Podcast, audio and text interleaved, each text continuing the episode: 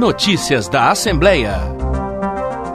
A renegociação do Acordo de Mariana e a prevenção e combate ao câncer motivam a criação de novas comissões extraordinárias no Legislativo Mineiro. Além delas, outros dois colegiados temporários voltam a atuar na casa, com as temáticas de proteção animal e de incentivos ao turismo e à gastronomia. As decisões da mesa da Assembleia foram comunicadas ao plenário na reunião desta quinta-feira.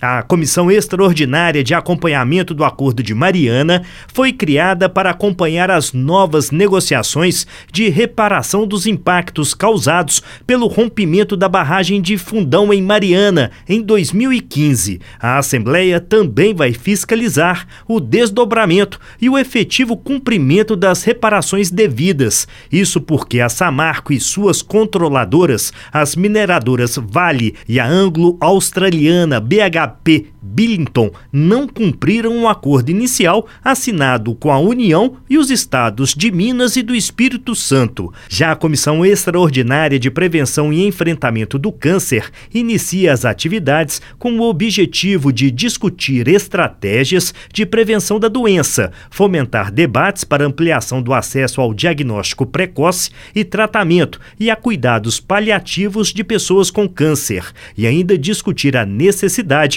de apoio aporte de recursos para a política de atenção oncológica e acompanhar o cumprimento da legislação que trata de prazos para a realização de exames e início do tratamento do paciente. E a Comissão Extraordinária de Proteção dos Animais volta a atuar no legislativo para fomentar debates e propor medidas relacionadas ao bem-estar animal e à situação e ao papel das associações de proteção, e também para propor políticas de educação, conscientização e incentivo da adoção responsável. E para fomentar debates relativos ao desenvolvimento e à expansão das atividades dos serviços turísticos, o uso sustentável dos ativos ambientais e culturais de Minas e promover fortalecimento de roteiros gastronômicos, foi restabelecida a Comissão Extraordinária de Turismo e Gastronomia. As comissões extraordinárias